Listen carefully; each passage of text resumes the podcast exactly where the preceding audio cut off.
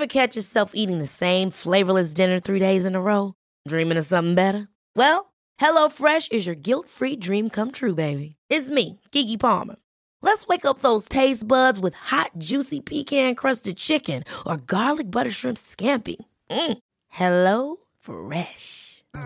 Stop dreaming of all the delicious possibilities and dig in at HelloFresh.com. Let's get this dinner party started.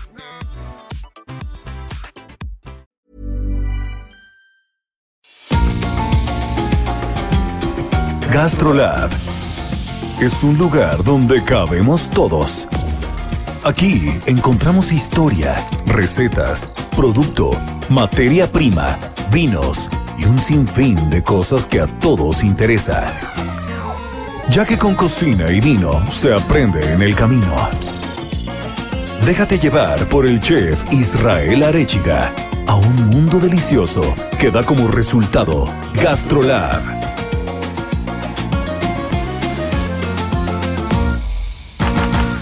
Las 8 de GastroLab. Es momento de dar un repaso por nuestras páginas. Hola amigos, ¿cómo están? Ya estamos en GastroLab, ya es fin de semana. Ya saben que nos encanta ponernos a platicar aquí en la cabina alrededor de la buena mesa, el buen producto, de los temas que que se, que se cocinan en, en, los sartenes y en las cazuelas de las altas esferas gastronómicas, ¿no, mi querida Miriliri? ¿Cómo están, queridos amigos de GastroLab? Qué buen fin de semana ya. Tuvimos una semana movida, ¿eh? Con muchos eventos gastronómicos. Por ahí estuvieron los 50 Best también. Sí, ha estado, ha estado movida esta semana. Hoy, mi querida Miri, cuando dije que se cocinaban en las cazuelas y en los sartenes de las altas esferas gastronómicas, muchos temas, ya empezamos con el 50 Best. ¿Vienen o no vienen las estrellas Michelin o Michelin a la Ciudad de México, al país? Eh, ¿Qué representa y qué tan complicado es para una mujer ganar una estrella Michelin en España. Traes un tema espectacular con María José San Román, justo de Alicante, con una estrella Michelin. También vamos a celebrar la barbacoa. No, bueno, este programa va a estar de rechupete y nos van a faltar minutos, mi querida Miri, para soltarnos. Así que a ver, pues cuéntanos, ¿qué sale en las páginas de Gastrolab? Pues, ¿qué les cuento? Que tenemos a una estrella dentro de la portada, a la chef María José San Román, que ya nos adelantaba el chef Israel, que pues ella es española, tiene un restaurante muy reconocido en Alicante, en España. Y pues bueno, el objetivo de platicar con esta chef tan reconocida que cuenta con una estrella Michelin y con dos soles Repsol es pues abrir un poco la polémica, meternos al tema ya de lleno de si van a llegar o no las estrellas a México. Se ha hablado muchísimo en los últimos meses, incluso hasta años, de cuándo, ¿no? ¿Cuándo a México se le va a dar esa oportunidad, entre comillas, de tener a las estrellas? Porque, bueno, cocineros mexicanos con grandes talentos y, restaurantes con, con categoría los hay desde hace muchos años. Pero bueno, que se les reconozca como tal cual con el máximo distintivo que es una estrella, ¿no? Pues yo creo que, que, eso le va a venir muy bien a la cocina mexicana, al país, a la gastronomía en general. Y creo que países como México, países como Perú, ya lo merecen, ¿no? Ya se lo han ganado. Creo que, creo que son gastronomías punta, punta de lanza a nivel mundial eh, nada más y nada menos, por ejemplo, Noma, que acaba de ser nombrado el mejor restaurante del mundo justo esta semana en el 50 Best. En su momento vino y en Tulum abrió un pop-up durante algunos meses. O sea, el mejor restaurante del mundo, del mundo actualmente vino y abrió en México. Por, por, por toda la calidad de productos, de materia prima, de técnicas de historia, de gastronomía que hay en este país, creyó necesario eh, hacer algo en este país, aunque fuera por unos meses, ¿no? Entonces, imagínate nada más la calidad que encontramos, ya lo dijiste, de cocineros, de restaurantes. Es bien sabido por todos los comelones, por todos los gourmands, todos los, todos los dragones, que, que la Ciudad de México se ha puesto... Eh, se ha puesto en boga gastronómicamente que la Ciudad de México ha avanzado muchísimo y que la calidad gastronómica de los restaurantes, del servicio, de la comida, del producto en los últimos años mejoró sustancialmente. Entonces, creo que, creo que México está al nivel. No puedo decir porque, porque sería mentir y sería dar a tole con el dedo decir que está al nivel de los restaurantes tres estrellas de cualquier parte del mundo, pero sí creo que ya tenemos el nivel y sobre todo la gastronomía mexicana sí tiene la personalidad y tiene la historia y tiene la cultura y tiene las características para que demos el primer paso. Y el primer paso se tiene que dar ya. Exactamente, 100% de acuerdo. Y pues bueno, aprovechamos que justamente la chef estuvo de visita en México para la vendimia de los viñedos Puerta del Lobo en Querétaro. Y pues justamente abrir este, este debate sobre, bueno, o sea, todos los eh, restaurantes mexicanos están esperando este ya para competir, para recibir a los jueces o a, a, estas personalidades que las hemos visto retratadas incluso en películas, ¿no? Que van casi casi de súper incógnito a revisar cada pequeño detalle de, un restaurante, pero ojo, también preguntarle qué conlleva ganar una estrella, ¿no? Y todo el proceso que hay detrás de él. Ella nos contaba que, por ejemplo, ella lleva más de 45 años, imagínate, Israel cocinando en la industria gastronómica y la estrella Michelin le llegó hace 8 años. O sea, ha sido décadas de trabajo duro en el que no solamente pues tiene que trabajar a la perfección todos los días, sino que tenía esta idea en la cabeza de cuándo me van a generar este reconocimiento, ¿no? Y, entran muchas cuestiones al plato y a la sartén, como el ego, como pues la necesidad también de tener un reconocimiento tan grande. Entonces, no es cualquier cosa y, conlleva psicológicamente también un montón de, cuestiones y, que la gana, que la mantenga también es un, es, un reto. Es un tema muy delicado.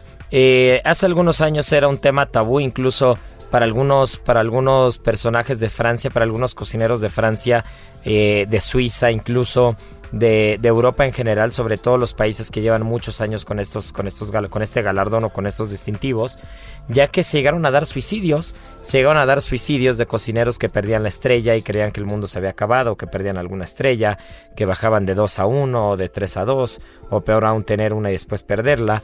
Y, ya lo platicamos, recuerdo alguna vez aquí en los micrófonos, que, hay incluso una corriente de cocineros que no le interesa, ¿no?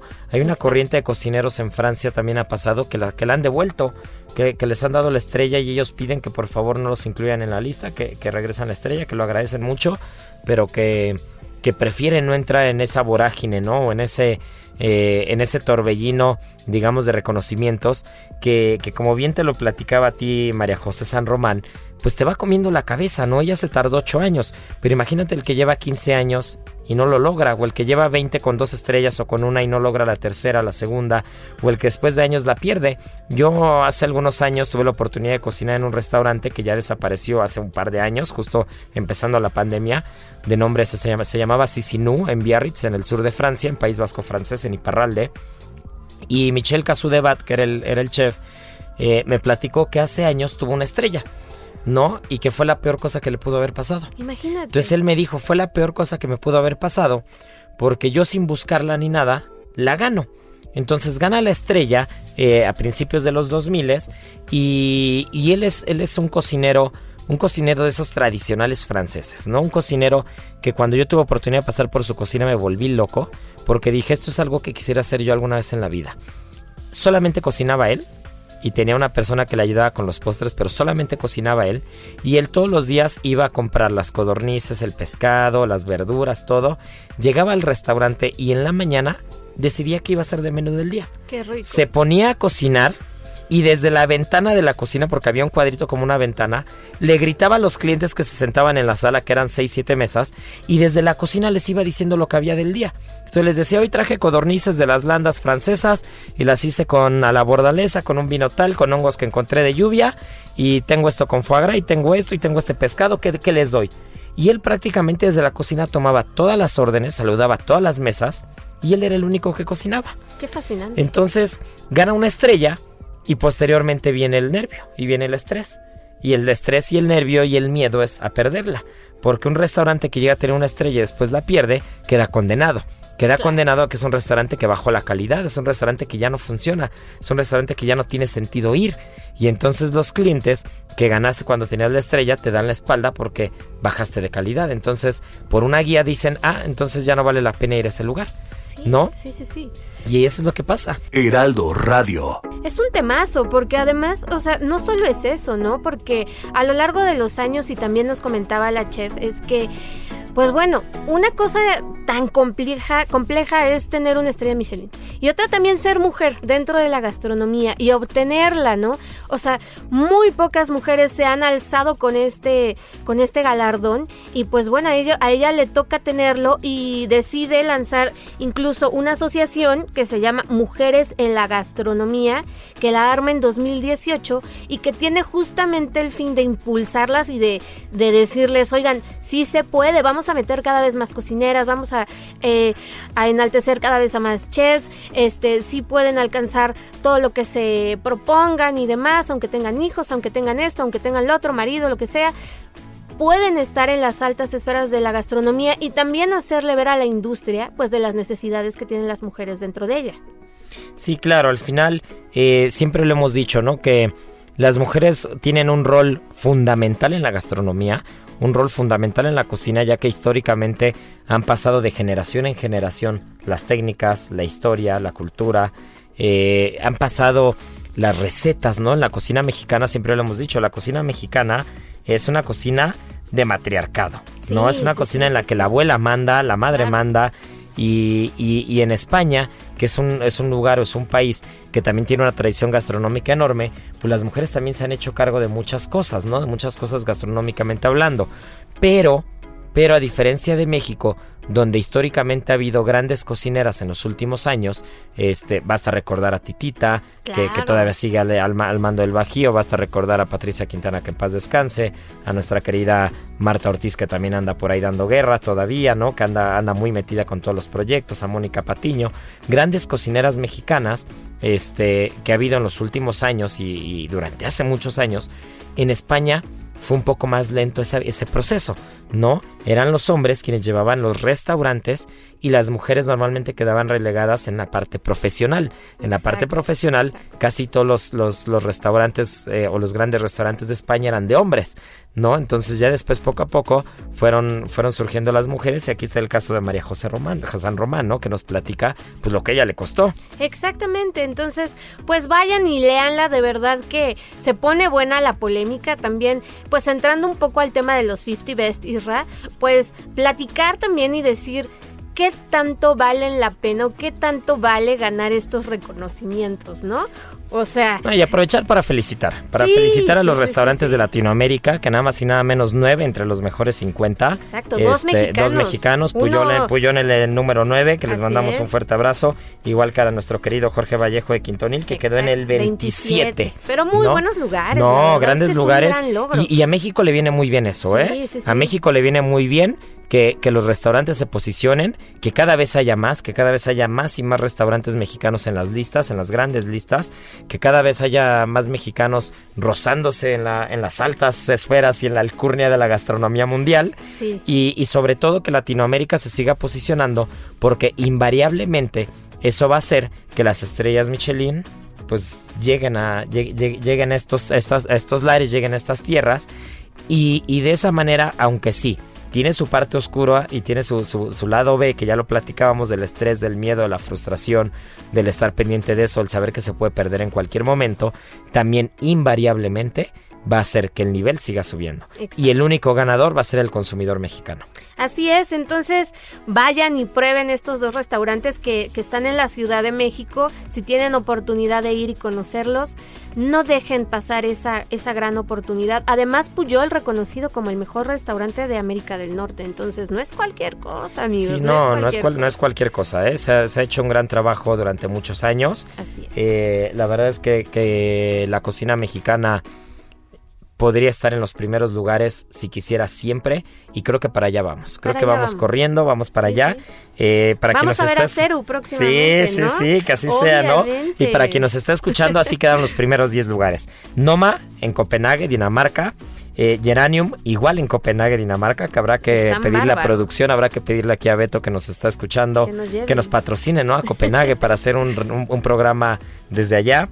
Asador Echevarri en España, en País Vasco que, que, mucha, que, mucho del espíritu en Ceru que tenemos de los asadores de Ceru, asadores vascos, están inspirados en este restaurante, en Asador Echevarri, y justo el asador que nosotros tenemos en Lomas y que pronto tendremos también en Miami, eh, justo este asador lo diseña este chef. Lo diseña Víctor, que él es el que él es el que inventa ese asador pensando en el mejor asador que le pueda sacar eh, todo el jugo al, al, al, producto de mar, ¿no? Al producto local de allá. Y, bueno, pues ahí está. Central en Lima, en Perú, de Virgilio. Eh, disfrutar en Barcelona, que recientemente estuve ahí, tuve oportunidad de estar ahí. Y no saben qué cosa de restaurante. 28 tiempos me eché en una, en una sentada, una cena. Y, este, y no se me va a olvidar un plato, entre grandes platos que había en disfrutar. Eh, había un plato que era un pan chino relleno de caviar o cetra dorado. Y que aparte estaba maridado con un vodka de trufa negra que ellos tenían desde hace 10 años este, macerando ahí. Entonces te comías el pan frito chino, te salía caviar hasta por las orejas de la cantidad de caviar que tenía que era hermoso. Y después probabas el vodka de trufa negra y decías, bueno, me quiero morir. O sea, yo, yo podría decir que está entre los mejores bocados que he probado en mi vida. Ese. Un espectáculo. No, no, no, no, un espectáculo. Y para, para que se den una idea, eh, si alguna vez escucharon de un famosísimo restaurante hace años que era el Bulli, que era de Ferran Adrià y de Albert Adrià, de los hermanos Adrià en Calamonjo y en Cataluña, eh, pues los tres jefes de cocina, que eran realmente los que hacían que eso funcionara, son los tres que llevan disfrutar, ¿no? Mm. Que es Eduard Chatruch, Oriol, Castro y este, y ahí no recuerdo el nombre del tercero, ya se los diré. Pero bueno, justo el día que yo fui a cenar estaba Oriol Castro ahí al pendiente y de verdad es, eh, eh, fue una cosa increíble. Después está Franzen en Estocolmo, Suecia, que bueno, ya van de los primeros seis lugares, tres de países nórdicos, ¿no? Dos Dinamarca y uno de Suecia, ya se imaginarán lo que están haciendo. Y, recientemente en el Bocuse de Oro, que también fue apenas, el Bocuse de Oro, este, sí, ganó Francia el primer lugar, pero también creo que Finlandia, Estocolmo, Islandia, bueno, Suecia e Islandia quedan los primeros lugares, ¿no? Se está haciendo muy buen trabajo. Maido en Lima, Perú, que también es una delicia ese restaurante. Este, para mí es, yo creo que es mi restaurante preferido en Perú. Amo ese restaurante. Odette en Singapur, que este, que ese no lo conozco. Pero bueno, habrá que darnos una vuelta. Puyol en número 9. Y, y, 10, el restaurante que tiene el premio al que escaló más alto la lista, que se llama The Chairman en Hong Kong. Entonces fue un, fue un restaurante de, de reciente apertura que escaló al número 10 así. Así que como la espuma. Fantástico. Y resaltar también el trabajo de que, que, hicieron en pandemia, ¿no? O sea, nada fácil quedarse dentro de los primeros lugares en plena pandemia. Así es que tienen un mérito espectacular. Y muchos de estos chefs que, que, mencionas este, tienen capítulos en Netflix, en, Chef's, Table. Por si tienen curiosidad de conocerlos, vayan y dense una vuelta. Tienen historias de verdad que se van a ir de espaldas. México de mis sabores. Nuestro sabor. Mezcla de historias, culturas, pueblos y civilizaciones. Pero donde también se tienen que dar una vuelta, mi querida Miri, y volviendo a terrenos nacionales, es un poco al centro de México. Uy, Tlaxcala, Hidalgo, el Estado de México porque no sé, no sé tú, Miri, pero para mí los sábados y los domingos huelen a barbacha. Ay, pero totalmente. O sea, es que un domingo sin barbacoa es casi, casi como. Como un lunes. es un lunes. Como no ir a la iglesia, o no sé, para los que son muy religiosos, no sé. Miri, acabas de hacer la peor analogía de la historia, pero que ya haya quedado registrada en vivo al aire. Pero Mi este... pero, es que es delicioso. Pues. es como una religión, pues a eso me refiero. a que más bien tienen que. Es como... un octubre sin béisbol o sin fútbol americano. No, no, no, es como un invierno sin regalos, es como una Navidad. Es como una Navidad sin, sin pavo, ¿no? Pero, pero Miri, por favor, ¿qué, hay con la, ¿qué hay con la barbacoa? Pues que no hay con la barbacoa, o sea, ¿existe algún mexicano que no le guste la barbacoa? De verdad que escríbanos por redes sociales y díganos, a mí no me gusta la barbacoa, porque yo creo que no existe esa persona, porque es uno de los platillos que involucra tanta técnica, o sea, es en apariencia tan sencillo, pero tan complejo y tan delicioso que de verdad es invariablemente una de las delicias mexicanas que más se disfrutan en cualquier época del año, además. Pero aquí viene, aquí viene la polémica. Ya saben que nos encanta levantar ah, polémica en este programa. Por supuesto. ¿La barbacoa es de origen polinesio? Híjole, ¿ustedes qué opinan, amigos? Yo sé que a todos nos encanta resaltar este nuestros orígenes y pues obviamente de la barbacoa siempre se ha dicho que pues el origen es prehispánico, que desde los mayas ya sabíamos que se realizaban estos estas preparaciones en el PIB, que el PIB es este horno inmenso que se hace debajo de la tierra y que se cubre con con, con, este, con hojas y, se deja ahí por horas para que la carne empiece a sacar sus propios vapores y se vaya cociendo poco a poco, incluso con piedras. Este, no, no involucra directamente el fuego, sino que poco a poco va agarrando ahí forma y, y el sabor. Pero bueno, existen teorías que dicen que pudieron haber llegado incluso antes viajeros vikingos. Vikingos. Vikingos, exactamente, en Terranova. Entonces hay asentamientos vikingos. Creo que eso ya está bastante, creo que eso ya está bastante aceptado, está bastante claro que, que, no fue que no fue Cristóbal Colón el primero o, la expedición de Cristóbal Colón los primeros europeos que llegan a las Américas. Queda claro que los vikingos ya habían llegado antes, ya habían entrado por Norteamérica. Evidentemente así también se, se, acaba poblando el territorio el territorio americano, pero eh, hay una hay una hay registros de que había una ruta comercial entre estos asentamientos vikingos y la Polinesia. Entonces, eh, en Polinesia existía un horno muy parecido al PIB llamado humo, ¿no? Y, y, los, los registros de este humo, de este humo, perdón, son anteriores a lo que vamos a tener de la cocina prehispánica o a los asentamientos que ya, que ya usaban el pibo, que hacían los precursores de la barbacoa. Entonces hay quien dice que fue así como llega la técnica Mesoamérica, ¿no? Que llega mediante estos intercambios comerciales de la Polinesia y después bajan de Norteamérica a Mesoamérica y así es como, como, como deriva la, la, técnica y como acaba siendo lo que conocemos hoy como la barbacoa, ¿no? Sí, e incluso hay varias preparaciones en Hawái, en donde pues también llegaron como pues estas influencias y, y, pues tienen como la misma antigüedad que el PIB, por ejemplo, ¿no? Entonces pues empezaron a salir ahí pues las, los cuestionantes así de pues cómo le hicieron, ¿no? Y es justamente por todas estas redes comerciales que hay y que ha habido desde hace cientos y cientos de años, Israel. Así es, justo hay un plato hawaiano muy típico de un, de un banquete que se llama luau. Y ese es un cerdo, ese es un cerdo que se hace justo en este, en este como horno, horno subterráneo, ¿no? Pero bueno, pues qué delicia cuando hablamos de barbacoa.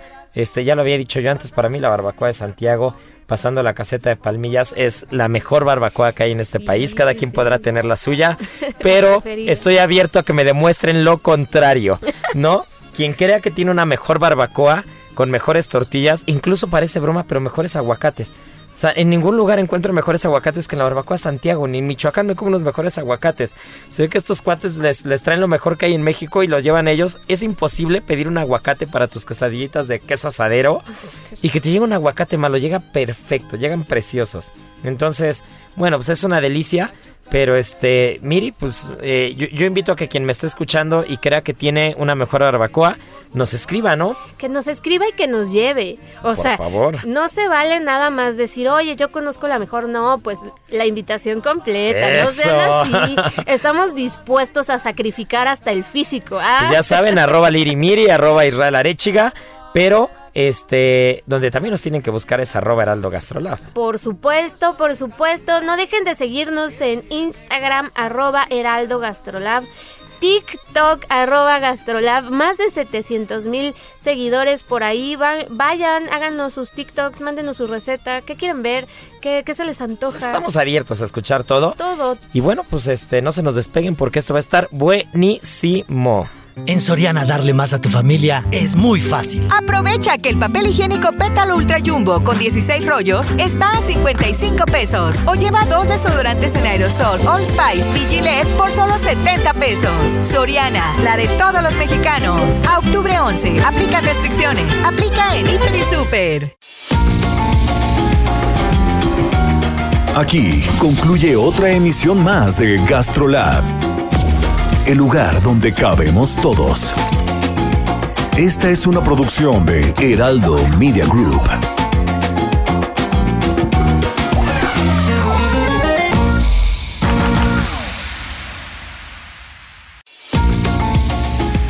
GastroLab, estamos de regreso.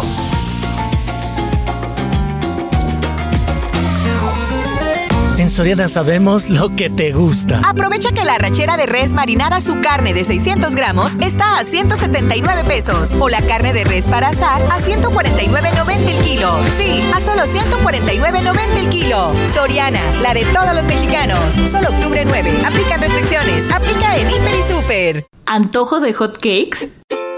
Prepáralos con avena en lugar de harina para que sean mucho más saludables, ya que la avena tiene más vitamina E, hierro y calcio. Además, posee menos azúcar y carbohidratos.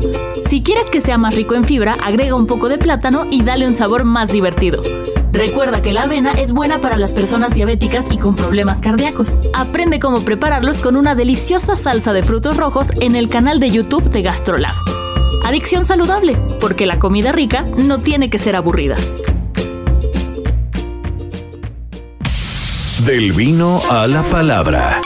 Con el sommelier Sergio Ibarra.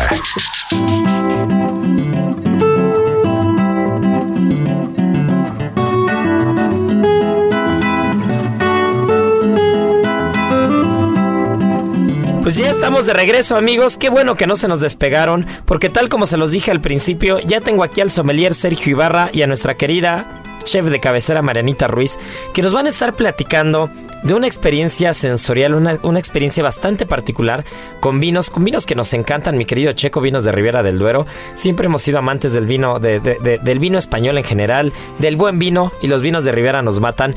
Pero, ¿qué hay con esas experiencias sensoriales? ¿Qué es lo que hicieron? Eh, ¿En qué consiste? Bueno, ahora sí que suelta la sopa. Correcto, chef. Hola amigos de Gastrolab, pues pues fíjense que después de tanto tiempo estar en, en stand-by con, con las cenas maridaje, por fin pues eh, se llegó a hacer una, sí, en conjunto trabajando con la denominación de origen Ribera del Duero. Y, y pues mi querida Betty, Betty García pues, nos estaba preguntando, oye, yo quiero hacer una experiencia con ustedes, ¿no? Pero pues como sabes, siempre tratamos de hacer las cosas diferente y, y yo le propuse, ¿no? Que en algún momento ya lo hemos trabajado contigo, pues tener eh, pues esa parte de, de, la sensibilidad, ¿no? Y, y, yo creo que en la gastronomía es bien importante cuando, cuando llegas a tener texturas, llegas a, a, plasmar en, un plato aromas. Eh, no sé, con todas las técnicas que ustedes manejan, la verdad es que hicimos maravillas. Y aquí el, el tema es que trabajamos con Mili, ¿no? La famosa Mili. Nuestra querida Mili Marín. Saludos, Mili. Saludos a nuestra querida Mili, que, que, también nos escucha mucho, ¿eh? Sí, y, y con ella en, en, algún momento llegamos a trabajar con, con algunas asociaciones que que se dedicaban a incorporar a discapacitados a la vida laboral, ¿no? Mucha gente piensa que... Puntualmente que la, discapacidad visual. Visual, ¿no? ajá. Sí, de, incluso y no nada más en el servicio. De repente uno no lo sabe, pero Mili me llegó a platicar que, que, que muchos de sus compañeros llegaban a a trabajar como en un call center y no sabemos, pero la gente que luego te hace las llamadas del banco y así, pues son débiles visuales, ¿no? O de plano también pues, pues no son ven. Invidentes, sí. correcto. Entonces, pues con ella empezamos a, a, trabajar ya hace yo creo que unos 10, 12 años más o menos y y bueno, para los que no lo saben, Mili es, pues fue la primera sommelier invidente en el, en el país, ¿no? Que, que si de por sí es de estarle estudiando para, para, para hacer so sommelier, Ajá, ya es, y ahora, es duro, ¿no? ¿no? Y ahora, bueno, con, con que yo digo que no es una discapacidad, discapacidad, perdón.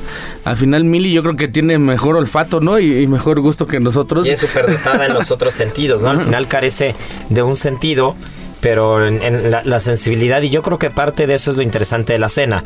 Cuando, cuando tú estás haciendo una cena eh, a ciegas o una cena en la oscuridad, lo que estás buscando es que las personas que están del otro lado se sensibilicen y, y, puedan agudizar otros sentidos, ¿no? Y los Correcto. platos, este, Marianiki, no sé si, si fue verdad o no, pero los platos tienen que estar pensados para que uno pueda meter las manos, para que las texturas sean, sean más evidentes, para que los aromas sean muy penetrantes. A ver, cuéntanos cómo con el menú. Eh, sí, creo que sí. Esta vez creo que los chefs se esforzaron bastante en que hubiera como muchas texturas. Y bueno, no sé si los demás lo hicieron o no, pero al menos yo creo que sí metí bastante las manos. O sea, por ejemplo, recuerdo que había un plato que era un camarón y que traía una yelé. Entonces, cuando estaban explicando el plato, yo me imaginé cubos, ¿no? Como normalmente, pero en esta, esta vez, como que gelificaron la yelé en el plato, entonces estaba servido sobre. Entonces, eh, como pues, metí las manos, sí estaba como muy chistosita la textura y el camarón venía con cabeza completo. Entonces, por ejemplo, recuerdo que la señora que estaba a mi lado estaba muy conflictuada, ¿no? Porque me decía, es que, ¿cómo, ¿cómo le hago? ¿Y cómo me lo como? Y le dije, pues nadie te está viendo, mete las manos, ¿no? Le dije, mete las manos y siente todas las texturas y huele y todo. Y de repente se prende la luz y todos batidos, todos con las manos en los platos, las manos en las copas del de al lado. Yo literal sí metí las manos, por ejemplo, después hubo una crema de almejas y cuando llegó sí tenía como un olor a marisco y pues estaba oliendo y dije, ¿qué es esto? Y después sentí como la conchita y metí el dedo, dije, ah, pues ha de ser como una mantequilla, ¿no? Después entran, expliqué el plato y resulta que no, que era la crema y yo ya metiendo los dedos. Pero bueno, creo que sí era parte de porque bueno, al menos creo que en los platos en los que presentaron yo tenía la fortuna de conocerlos, entonces más o menos los dimensionaba. Entonces, ah, pues ha de ser como esto. Pero las demás personas que no conocían y nunca habían visto los platos, me imagino que era como más, más complicado. Sí, escuchaba todos así como de, ¿y ahora cómo le hago? Y la cuchara y no sé. Entonces creo que sí es como... Pues, un poco ¿Tuviste alguna persona que no haya aguantado, Sergio? Es la, es la, es la primera vez que, que se sale una, una persona completamente de, de, la cena. Desde el primer tiempo me pues pidió, bueno, es que todos nosotros les avisamos antes de entrar, apaguen celulares, los relojes fuera, ¿no? Porque con cualquier puntito de luz tu pupila inmediatamente, ajá, ajá. Entonces ya a veces puedes a lo mejor no lograr ver al 100%, pero ya ya puedes ver sombras o así, ¿no? Entonces me comentaba la chica que que le dio mucha ansiedad, ¿no? Entonces Mili, pues ya que lleva toda una experiencia en eso, pues trató de hablar con ella, tranquilizarla, pero no, pues nomás no pudo, ¿no? Le decía que si se sentía como que en, un vacío, que, que, tocara la parte de atrás de la silla para que se sintiera segura. Pero no, no pudo, se salió y de hecho iba con su, iba con su esposo. Entonces, pues ya. ¿Y el esposo se quedó? Ajá. sí, el esposo me dijo, no, yo estoy como enano, dice, yo estoy súper divertido.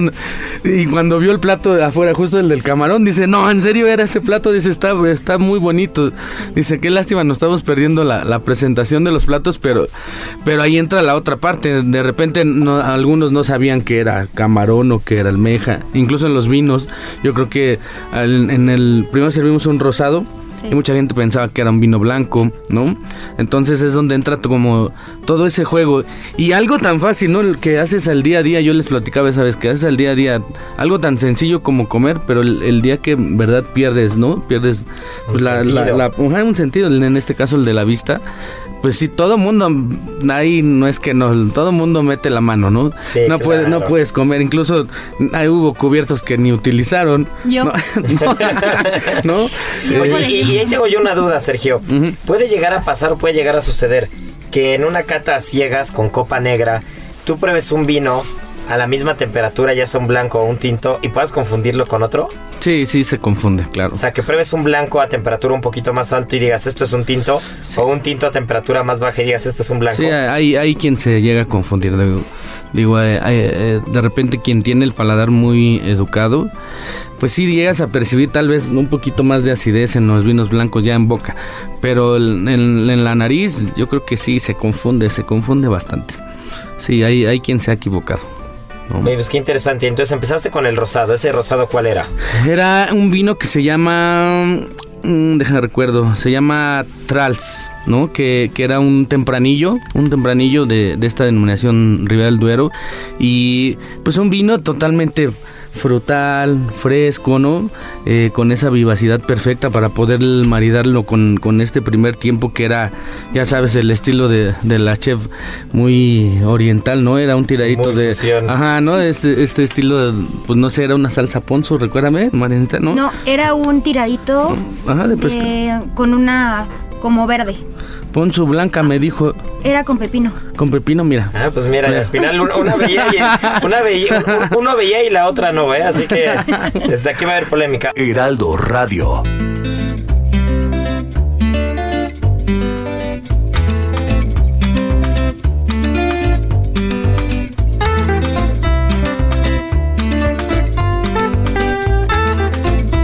Para quien nos está escuchando, Sergio, y dice, a ver, acaba de decir el sommelier que la uva era un tempranillo, que tempranillo, este, pues normalmente o regularmente pues hacen vinos tintos con la uva tempranillo.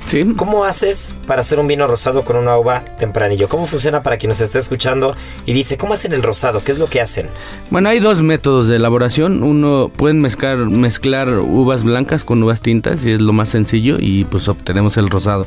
Pero en este caso que es, un, es una uva que que normalmente se utiliza para hacer vinos tintos, pues se hace el prensado y la cascarita de la uva que se le llama el, el ollejo, ajá, es, es que es la parte que tiene pues toda esa, esa piracina, ¿no? Esa, esa, perdón, esos antocianos. Esos ¿no? antocianos, el, el, color fijado, porque si ustedes abren una uva tinta y la cortan, pues la piel por fuera es púrpura, pero por dentro la uva es incolora, o sea, la Es uva es correcto, como sí. translúcida, ¿no? Como verde. Entonces hace el prensado y se deja en contacto pues la pielecita de la uva, este ollejo, la cascarita, para que lo comprendamos. Y mientras más contacto tenga eh, pues la piel de la uva con, con el jugo de, de la uva, pues va, va a adquirir ese color hasta llegar al- al- a las notas de tinto. Pero antes de que llegue a ser tinto, pues se retira la, la El pielecita. ajá. Digamos, se cuela, ¿no? Casi, casi. Así es, se retira y pues obtenemos este estilo de vino rosado, ¿no?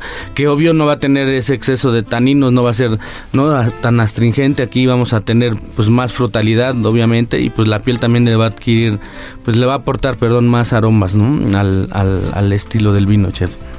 Oye, pues qué interesante. Y apenas vamos en el primer vino. Mira, pues eh, la verdad es que esta Betty nos dejó elegir, ahora sí que, pues la gama ahí alta de Ribera del Duero. Mm, Me mandó una lista antes, previa a la cena. Y le digo, ¿en serio puedo elegir esos? Sí, tú. te Ajá. ¿No? Abrimos, por ejemplo, ahí te va.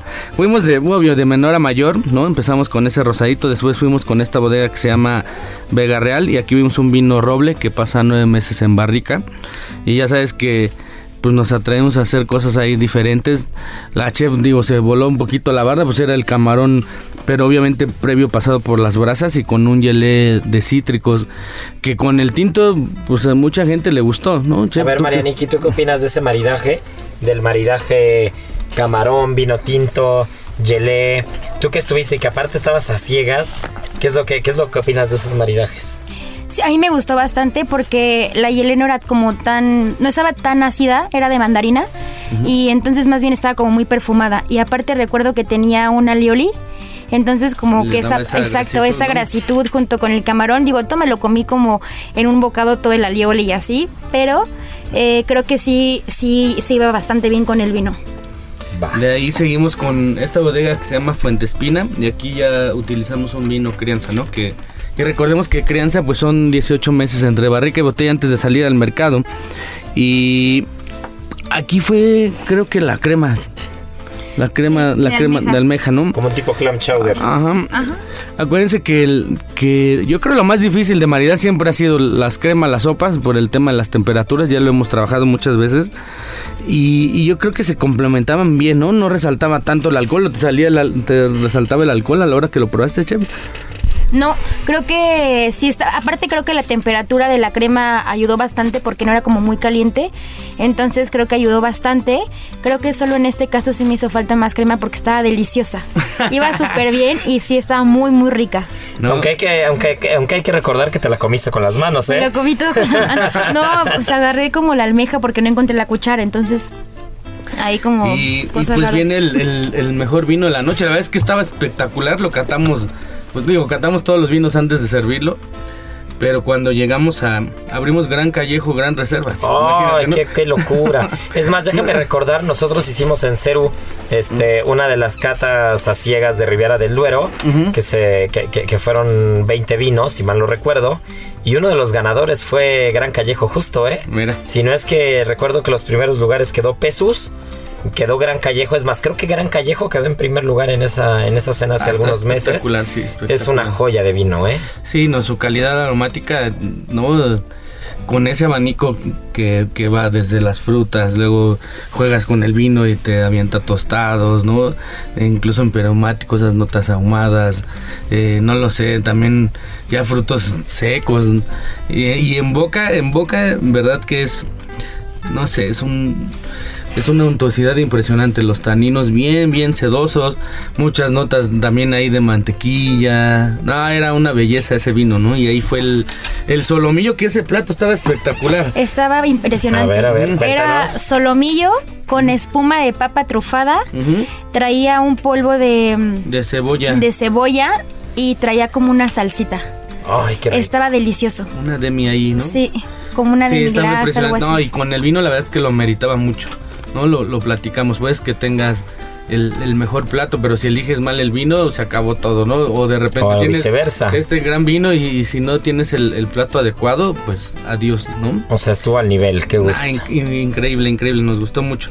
Y terminamos con, con esas texturas, texturas de chocolate, que ahí era bien divertido, ¿no? Era bien divertido porque tenías helado, tenías... ¿Qué más tenías? Gelatinas, tenías... Recuérdame. Que era como Había- texturas crujientes y así. ¿eh? Recuerdo que traía como un helado de aceite de oliva Ay, qué y rico. aparte traía otro helado como de este chocolate famosísimo y una como unos palitos de, de chocolate macizo que ya cuando los vi es con esos que hacen como en el agua que Ajá, agarra como ajá. una textura Como rara. cuando haces un árbol seco, raíces Exacto. así, ¿no? Ese y traía merengue. pare- bueno, ya cuando prendió la luz parecía como tierrita, ¿no? Pero era Ajá. chocolate. Era como crumble, traía una ganache y merengues. Uf, qué rico. Todo de chocolate, pero todo tenía... Ah, y saben que traía como unas avellanas cubiertas de chocolate y cocoa deliciosas. Ay, qué rico. Y aquí lo maridamos con esta bodega de Alejandro Fernández, ¿no? El creador de Pesquera. Y era su vino Condado de Asa. Que pues tiene, ¿no? En la nariz tiene todas esas notas, café, chocolate, ¿no? Y tiene pues esa vivacidad perfecta para poder ahí contrastar con, con ese, ese postre. Yo aquí tengo una duda. ¿Estamos de acuerdo que Condado de Asa está en nivel abajo que Gran Callejo? Claro. ¿Qué opinas tú de los maridajes en los que eh, tienes un vino de mucha calidad, pero que probablemente ya no tiene tanto punch? Imaginemos esto, ¿no? Vamos, estamos hablando de Ribera del Duero. Imagínate que tienes un Vega Sicilia, que tienes uno del 70 Ujú. y entonces ya no tiene ya no tiene tanto punch. Es un vino es un vino que, que ya está muy Ya- refinado, ya que ya no tiene tantas acidez, ¿no? Ok. Y después en la misma, en la misma, en la misma, en la misma cena o en el mismo menú tienes un vino con mucha potencia. Imagínate un Pingus 2015, ¿no? Estamos hablando de dos monstruos de Ribera del Duero. ¿Qué pondrías primero? No, yo, yo siempre pongo el, el de mayor calidad. Pondría primero Pingus, claro, ¿no? Porque puedes disfrutarlo mejor. Y además tiene como más expresión. Y incluso te atreves Pero a, no te a vas a, poner. quedar corto después cuando pruebes el Ay. 70 y digas, ay, Pues son- cortito. Pues son estilos diferentes, chef. Yo creo que también tendrías que bajar pues el, el- el- el nivel del plato o, o tratar de adecuarlo a- al- al estilo del vino. Yo creo que la gente tan- tendría que apreciarlos por separado, porque si los pones a competir, en definitiva yo creo que el vino más joven se lo va a llevar, ¿no? Y el otro tendrá sus cualidades, pero ya va en decadencia, entonces pues habrá, habrá que separarlos, ¿no? Habrá quien dirá, no, pudimos haber puesto algo de toro o algo de alguna región que tenga más expresión, pero, pero yo creo que ese estilo de vino siempre, siempre tienen que catarse por separado y darle su lugar a cada uno de ellos, ¿no?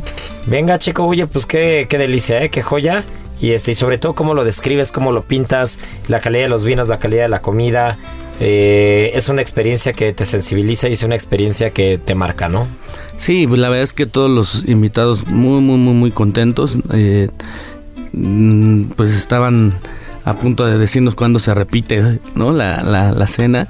Y lo interesante de todo es- esto es que pues no les platicas que son meseros invidentes, ¿no? Entonces la gente, bueno, aquí los, los meseros pues te atienden en- a- totalmente en la oscuridad, no ves nada, ¿no? Y algo que, que no es tan fácil como dar servicio cuando ves, imagínate, ¿no? En, en, en- en esas sí, ya- circunstancias.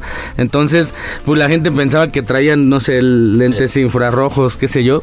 Entonces, cuando entra el postre, pues ya dimeamos la luz. Y entonces es ahí donde entra esa parte de, de sensibilidad a la gente, donde, pues, que en cualquier momento a lo mejor puedes perder, ¿no? La, la, la vista y, y, y, pues es como un shock así, no sé, no sé cómo Pues hay que explicarlo, ¿no? valorar, hay que valorar los sentidos.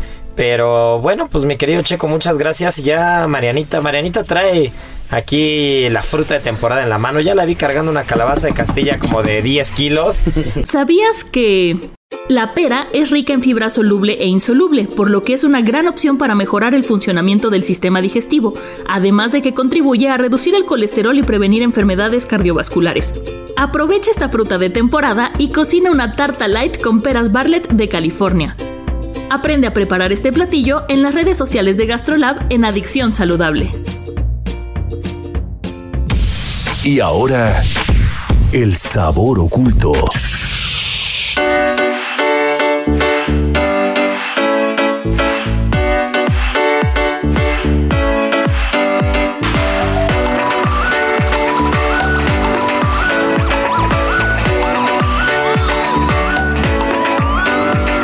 Marianita Ruiz, ¿qué hay con el sabor oculto esta semana?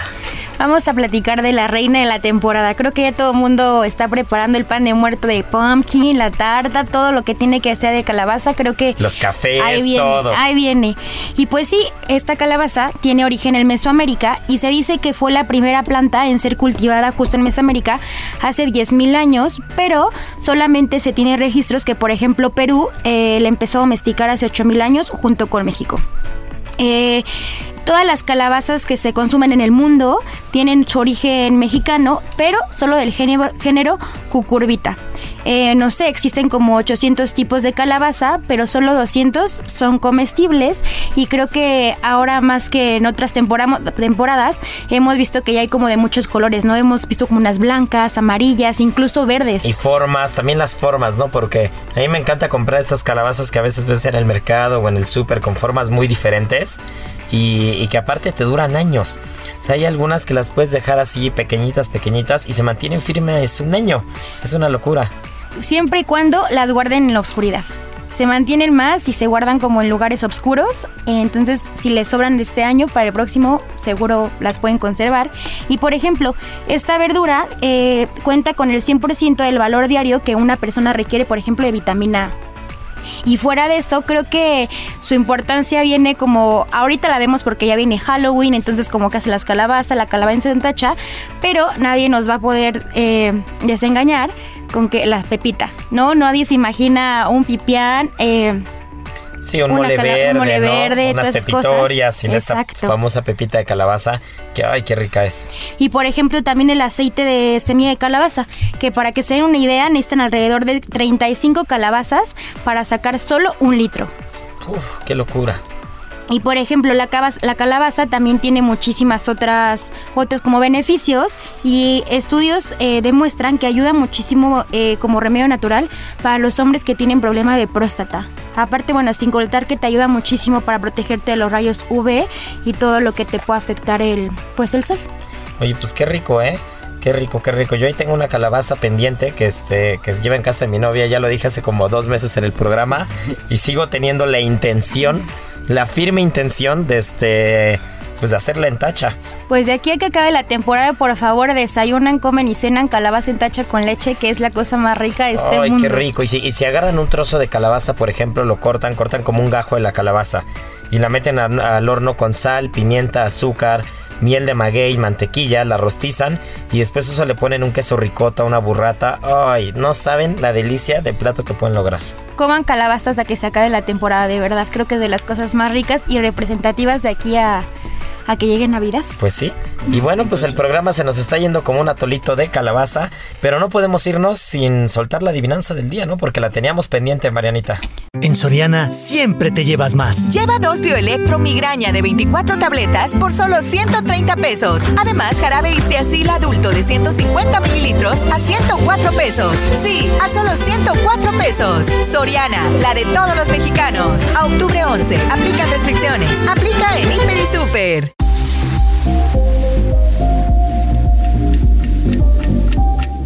¿Te parece que nos digan tres platos típicos mexicanos que lleven calabaza? Calabaza de Castilla. ¿Te late? Me late. Pues ya está. Arroba Israel A-R-T-X-I-G-A. Arroba Israel Arechiga.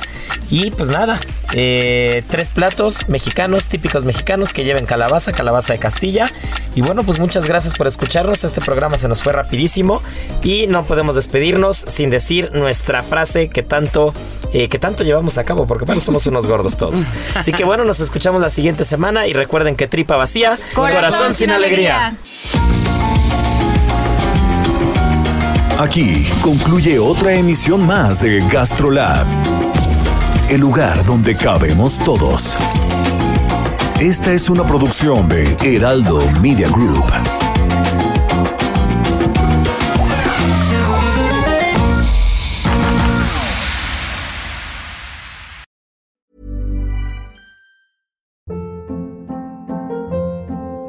Hold up. What was that? Boring. No flavor. That was as bad as those leftovers you ate all week. Kiki Palmer here, and it's time to say hello to something fresh and guilt-free. Hello Fresh. Jazz up dinner with pecan-crusted chicken or garlic butter shrimp scampi. Now that's music to my mouth. Hello Fresh. Let's get this dinner party started. Discover all the delicious possibilities at hellofresh.com.